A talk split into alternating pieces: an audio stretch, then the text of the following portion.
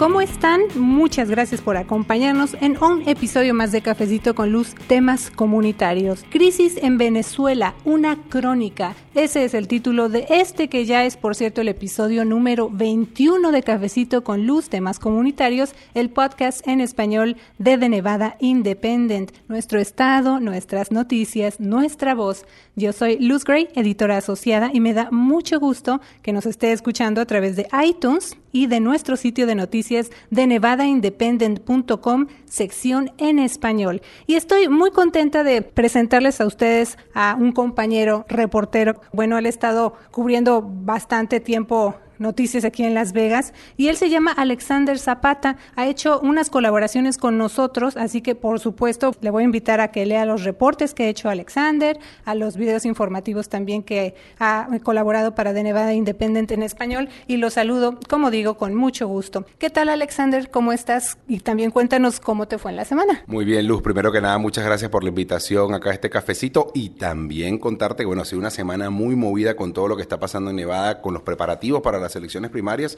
y actividades comunitarias como la que tuvo el, grupo de venezolanos en Las Vegas y del cual, de lo cual estaremos hablando en los próximos minutos. Así es, y bueno, el podcast se llama Cafecito con Luz, pero le cuento, no estamos tomando cafecito porque ya empieza el calor, Alexander. Sí, es verdad, está haciendo bastante calor, ya, ya está dejando de estar fresco para ponerse más caliente, ¿no? Conservamos el nombre de Cafecito con Luz. Y bueno, Alexander, como informamos en The Nevada Independent en español, el domingo 20 de mayo, Nicolás Maduro resultó reelecto como presidente de Venezuela luego de culminar los comicios celebrados ese día. Pero detrás de ese proceso electoral que estuvo marcado por críticas de opositores por considerarlo fraudulento, venezolanos radicados en diferentes partes del mundo pues han venido realizando diferentes actividades para manifestarse precisamente en contra del gobierno de Maduro y también para pedir apoyo internacional ante la crisis política y las necesidades humanitarias de la población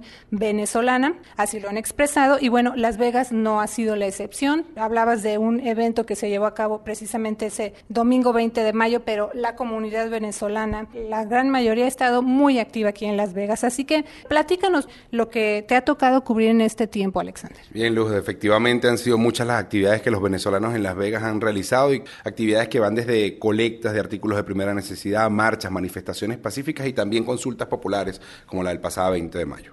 Y de hecho, pues hemos coincidido en varios eventos, ahí nos hemos podido conocer, Alexander, pero ¿qué te parece si empezamos esta crónica o resumen de cómo se ha llegado a la actual situación que se vive en Venezuela, sobre todo cubriendo nosotros como periodistas fuera de Venezuela, desde luego, aquí en Estados Unidos, que también tiene una parte muy importante, incluyendo sobre todo los comicios en los que Maduro resultó reelecto como presidente, hasta ese llamado firmazo, el evento en el que estamos refiriendo, aquí en Las Vegas, justo el mismo día, Alexander, en que allá en Venezuela se estaban llevando a cabo esas elecciones. Y entonces, ¿en qué consistió ese evento? Tú estuviste allí presente, ¿qué te comentaron algunos de los participantes? Las reacciones que hubo pues al conocerse los resultados de esos comicios allá en Venezuela y tú estuviste ahora sí que al pie del cañón ese día, Alexander. Qué bueno que lo mencionas porque muchas personas no lo saben, eran eventos que ocurrían en paralelo, no solo en la ciudad de Las Vegas, sino en distintas partes del mundo y también en Venezuela, donde se estaba desarrollando esta elección presidencial, donde efectivamente Nicolás Maduro resultó electo como presidente. Lo que ocurrió en Las Vegas fue un firmazo, efectivamente, un firmazo que tenía como fin mandar un mensaje a la comunidad internacional Ah, para que no reconozca estas elecciones presidenciales que se realizaron en Venezuela. Lo que planteaban las personas que estaban organizando este firmazo, tuve la oportunidad de conversar ah, con Zoraida Caldera de la Fundación Cultural Venezuela, acá en Las Vegas, eh, lo que ellos plantean es que esta elección es ilegítima, es inconstitucional y es fraudulenta, pero lo plantean porque esta elección fue organizada por una Asamblea Nacional Constituyente que muchos venezolanos no reconocen porque es un parlamento paralelo a la Asamblea Nacional Constituida y que le han sido quitados los poderes por esta Asamblea Nacional Constituyente. Es un tema complejo que podemos ir abordando poco a poco, pero básicamente eso es lo que ellos estaban planteando en esta reunión, en este firmazo, eh, que básicamente no quieren reconocer estos resultados porque los consideran fraudulentos. Y es que, por ejemplo, como le digo, en unos minutos estamos tratando de resumir una situación que lleva años en Venezuela. Y entonces también entender o tratarle de informar a usted de manera un poco más resumida, si se puede decir así, de que cómo, cómo se ha llegado hasta ese punto, hasta esta reelección del presidente Nicolás Maduro. E, esa parte de que se puede entender, o sea, hay, hay, como dos gobiernos en Venezuela, uno que está reconocido y está con toda la de la ley por la Constitución, y el otro gobierno, si se puede llamar así, Alexander. Sí, lo que sucede en Venezuela es lo siguiente, el gobierno anteriormente con Hugo Chávez y ahora con Nicolás Maduro, siempre ha utilizado las elecciones como un instrumento de decir, bueno, en Venezuela hay democracia. ¿Qué pasa? En el 2015, cuando se dan las elecciones al Parlamento, ellos pierden y de una manera estrepitosa el poder en el Parlamento. Eh, la oposición gana el Parlamento y entonces ahí comienzan a darse una serie de acciones que es lo que la oposición considera ilegítimo. Se nombra fuera de, de, margen, de, lapso, un nuevo Tribunal Supremo de Justicia, nuevas autoridades del Tribunal Supremo de Justicia, y ese Tribunal Supremo de Justicia, en apoyo al presidente Maduro, convoca una Asamblea Nacional Constituyente para crear un nuevo Parlamento paralelo. Desde ese punto hay una fractura eh, del orden democrático que denuncian sectores de oposición y que llevaron ahora a esta elección, una elección que usualmente se debió hacer en el mes de diciembre, que se adelantó además. Y por eso es que muchos venezolanos no la reconocen. En este momento tenemos dos parlamentos en Venezuela, algo que puede sonar completamente complejo, porque es como decirte que en Estados Unidos existieran dos senados y dos congresos, algo que parece ilógico.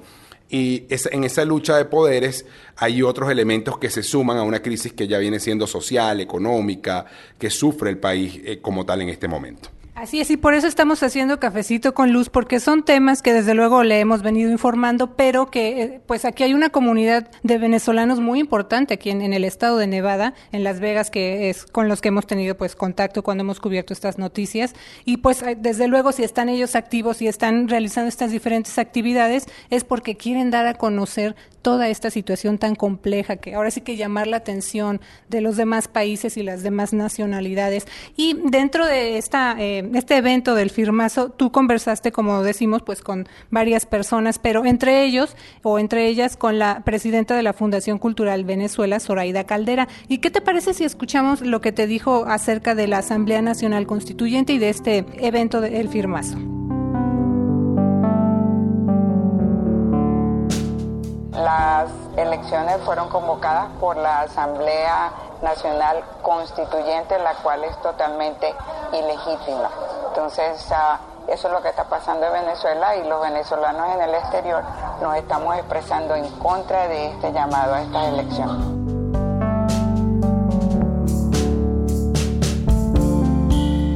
Y bueno, Alexander, ya con lo que escuchamos de Zoraida Caldera, en tu nota informaste acerca también del abstencionismo. Esa fue una parte muy importante dentro de esa nota y la baja participación, desde luego. ¿Por qué, Alexander, los venezolanos desconfían tanto de esas elecciones y por qué no salen a votar? O sea, ¿qué hay detrás de ese abstencionismo?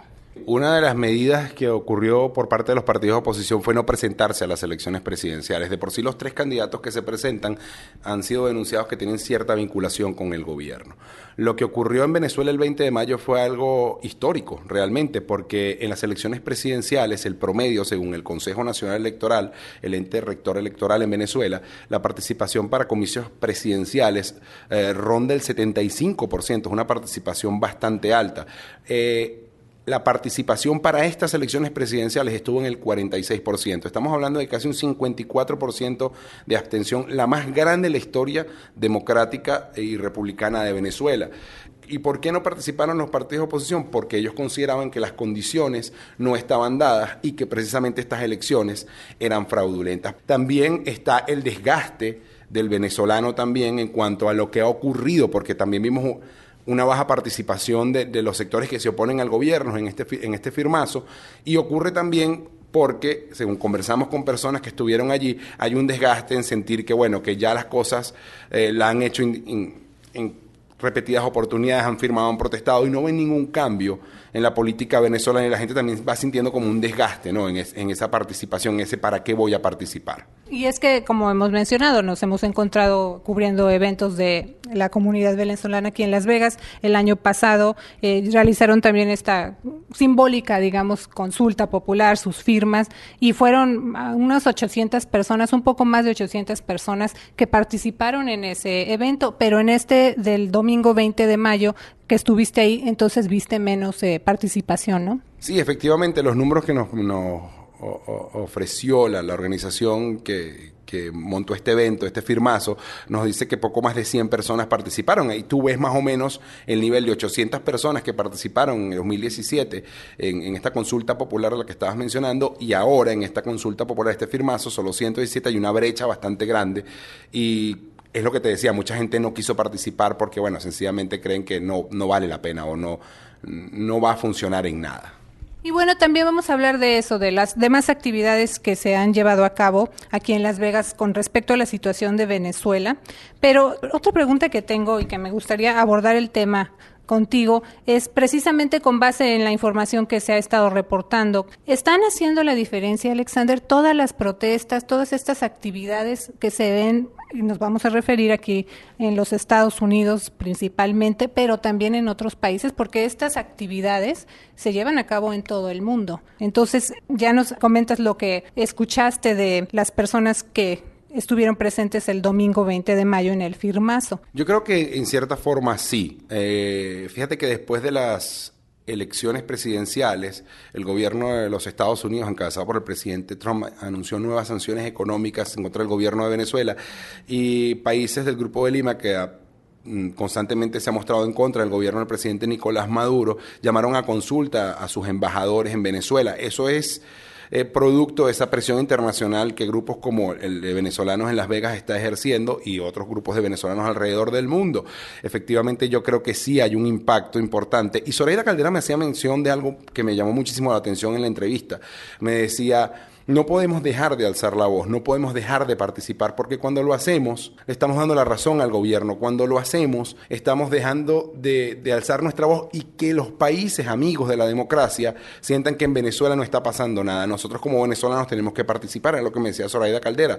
Y yo creo que si hay un sector de la población que sigue en pie de lucha eh, para denunciar lo que según ellos ocurre en Venezuela. Entonces, yo creo que sí hay un efecto directamente. Eh, cuando tú ves las sanciones, volviendo al tema de las sanciones, cuando tú ves las sanciones, el retiro de embajadores, tú te das cuenta que sí hay un efecto en las protestas que hacen los venezolanos en el extranjero e incluso en la misma Venezuela, eh, cuando ves este tipo de reacciones de los gobiernos que llaman amigos de la democracia. También vamos a hablar más adelante de la otra parte, porque así como hay opositores del gobierno del presidente Maduro, hay quienes apoyan ese gobierno, pero de eso vamos a hablar más adelante, porque también hay que resaltar, Alexander, el gobierno venezolano no ha hablado sobre las protestas en el extranjero, o sea, como que no están sucediendo, ¿no? No, ellos realmente, el gobierno venezolano eh, incluso niega las cifras que, que, algunas organizaciones no gubernamentales muestran del, del exilio venezolano. Eh, se estima que aproximadamente Consultores 21 hizo una encuesta en Venezuela eh, preguntando a venezolanos eh, por familiares que ellos tengan en, su núcleo que hayan salido del país y se estima que 4 millones de venezolanos han salido producto de la crisis política. Sin embargo, el gobierno niega esto. Evidentemente es, es no, no parece de interés para el gobierno venezolano hablar de los venezolanos en el extranjero. Eh, ellos precisamente lo que hacen es mención de lo que ocurre en el país, pero no, ellos no, no hablan en absoluto de las protestas que, que ocurren en, en, fuera de las fronteras de Venezuela. Y una de esas razones por las que hicimos mención del evento del julio del año pasado, pues ya que rápido pasa el tiempo, cuando se lleva a cabo esta simbólica consulta popular también aquí por eh, los grupos de venezolanos que ya mencionamos, participaron más de 800 de ellos, incluso vinieron, me acuerdo porque estuvimos cubriendo, eh, de otros estados. Eh, también pude ver ahí a unos pilotos que son venezolanos y que, bueno, pues llegaron aquí a Las Vegas por trabajo y dijeron, vamos a aprovechar. Ellos investigaron dónde se iba a llevar a cabo esta consulta y desde luego se dieron cita ahí de otros estados como menciono, o sea, estuvieron muy activos y hay que señalarlo precisamente para que quienes nos están escuchando y que a lo mejor no están tan familiarizados o desconocían incluso lo que está pasando, tengan más información para que vayan haciéndose un panorama más amplio y entiendan un poco más lo que está pasando ahí en Venezuela. Y también muchas familias y niños, bien ese, ese día de la cobertura que se hizo en julio pasado, incluso también adultos mayores, había una señora ya de mayor edad y decían, bueno, apenas si puede caminar, pero aquí está presente. Entonces está ese sentimiento también de querer seguir adelante, a pesar de que en algunos momentos parecería que ya, como te mencionan tus entrevistados, están cansados, pero siguen muy activos aquí en Las Vegas. Y aparte, tú también estuviste en ese evento, algo que te acuerdes de, ese día. Sobre todo la masiva participación de, de venezolanos. Nunca había visto en Las Vegas, en los cuatro años que tengo en Estados Unidos, tantas personas eh, venezolanas en un mismo sitio. Eso me llamó muchísimo la atención. Como bien lo mencionabas, habían deportistas olímpicos, eh, habían humoristas venezolanos que se estaban presentando esa semana en la ciudad y personas incluso de otras localidades de Nevada que se trasladaron hasta acá para manifestar su voluntad en esta consulta popular. Ese día se hicieron tres preguntas. Las preguntas eran, rechaza y desconoce la realización de una Asamblea Nacional Constituyente propuesta por Nicolás Maduro sin la aprobación previa del pueblo venezolano, lo que te decía el Parlamento paralelo. Demanda a la Fuerza Armada Nacional Bolivariana obedecer y defender la Constitución del año 1999 y respaldar las decisiones de la Asamblea Nacional, Asamblea Nacional que había sido electa en el 2015, y aprueba que se proceda a la renovación de poderes públicos de acuerdo con lo establecido en la Constitución, así como la realización de elecciones y la conformación de un nuevo gobierno de unidad nacional era parte de las preguntas, las tres preguntas en las que eh, los venezolanos en el extranjero y los venezolanos incluso en la propia Venezuela participaron y según datos de la Mesa de la Unidad Democrática, 7.5 millones de venezolanos acudieron a esa consulta popular. O sea, eso te dice eh, un poco el nivel de participación y el compromiso con la democracia que tiene el pueblo venezolano que está acostumbrado a dirimir sus diferencias a través del voto. Sin embargo, bueno, lamentablemente eh, lo que hemos visto es que eso ha ido mermando producto, como te decía, de, de las situaciones que hay, el cansancio y el desgaste que muchos venezolanos denuncian por lo que pasa en Venezuela.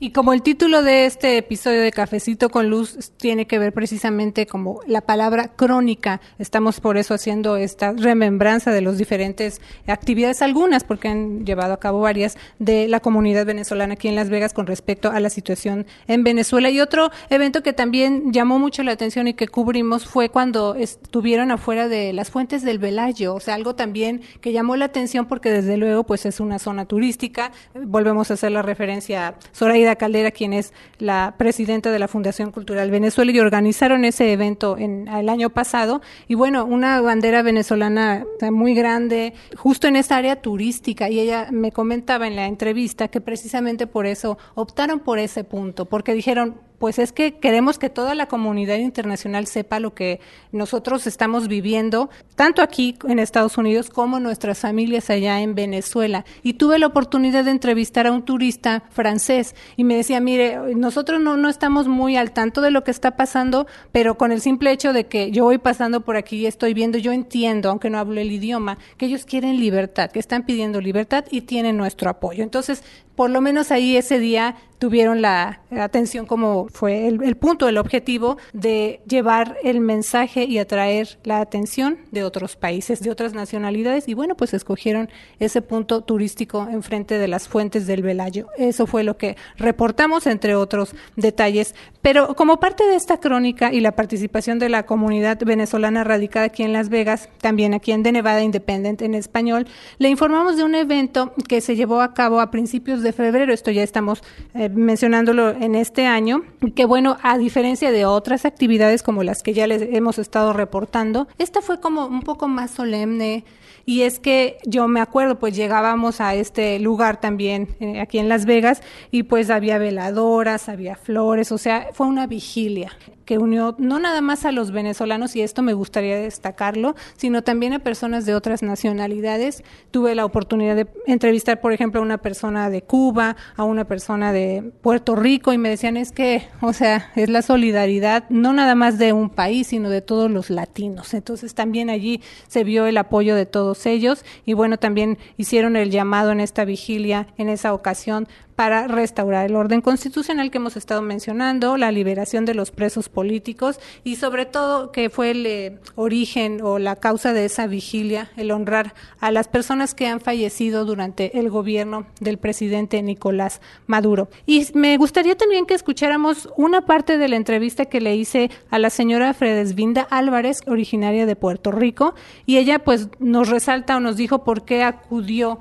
a mostrar su solidaridad con los venezolanos y mandar ese mensaje de unión entre los latinos. ¿La escuchamos?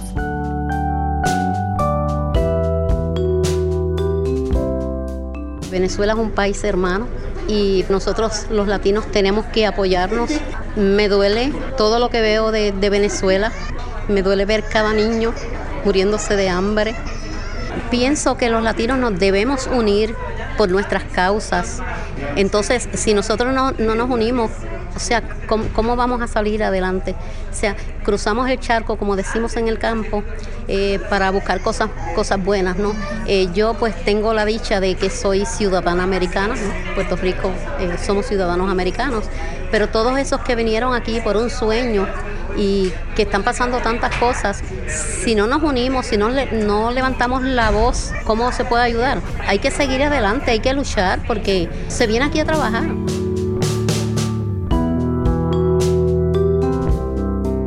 llama muchísimo la atención que también no solo se mandó un mensaje político, ¿no? También a lo interno en los venezolanos que viven esa fractura de tener que separarse de su país eh, el, juntarse en, un mensaje de fe, de esperanza, también es importante, sobre todo por lo que pasa y lo que ocurre en el país, porque muchos venezolanos tienen familiares allá que están sufriendo eh, bastante lo que ocurre, la crisis política y social que ocurre en Venezuela. Así que yo creo que este tipo de actividades también forman parte de mandar un mensaje de fe, de ánimo, de, de, que las cosas, a pesar de que no están saliendo como los venezolanos esperan, ah, hay, hay, hay probabilidades de que puedan cambiar algún día. Y otros países que también los están apoyando, Colombia, México, entre otros que se dieron cita en ese evento en particular de la vigilia a la que nos estamos refiriendo. Pero también, como mencionamos, así como hay opositores al gobierno del presidente Maduro, también hay quienes lo apoyan.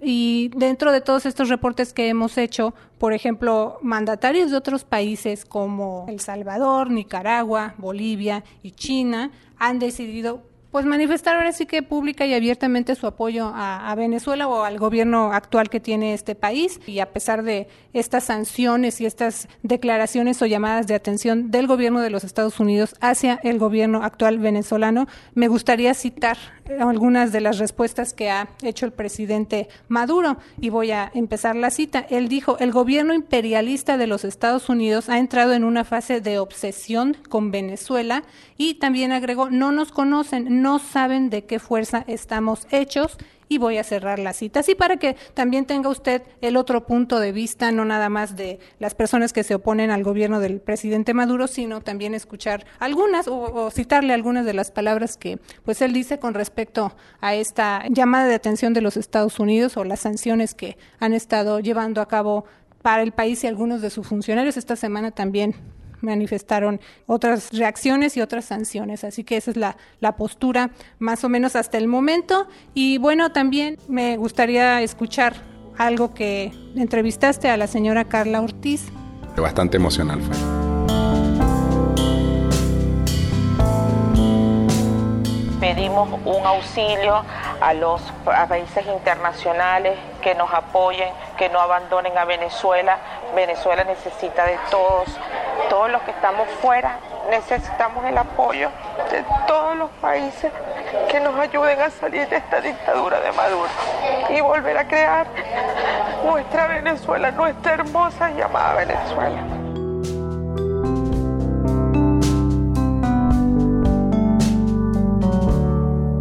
esas palabras me las dijo la señora Carla Ortiz.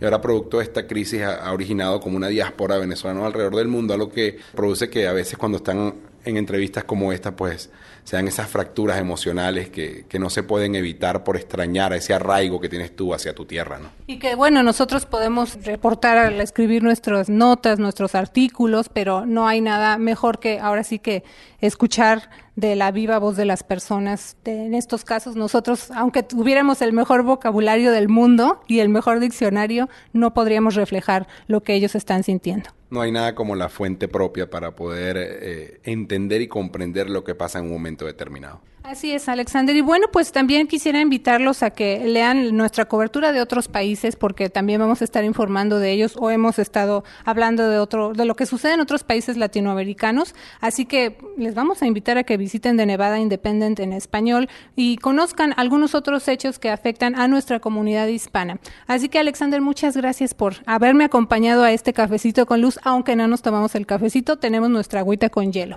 Agua con hielo para el calor. Muchas gracias, Luz, por la invitación sigue con este esfuerzo y este compromiso informativo con la comunidad. Yo creo que es muy importante que se generen más espacios cada vez para que la comunidad pueda obtener información, como siempre digo, balanceada, oportuna y veraz, y que sean ellos quienes tengan la posibilidad, después de escuchar el escenario, lo que quieran decidir. Así que felicitaciones por este cafecito con luz. Muchas gracias también por haberme acompañado y sobre todo gracias a usted que pues está descargando los episodios de Cafecito con Luz en iTunes también que es algo digamos nuevo para nosotros y también para muchas personas en la comunidad decir pues cómo que existe algo pues está en español, está en iTunes, así que búsquelo como Cafecito con Luz y también desde luego usted que nos escucha a través de nuestro sitio de noticias de Nevada Independent en español, nuestro estado, nuestras noticias, nuestra voz. Yo soy Luz Gray, editora asociada. Gracias.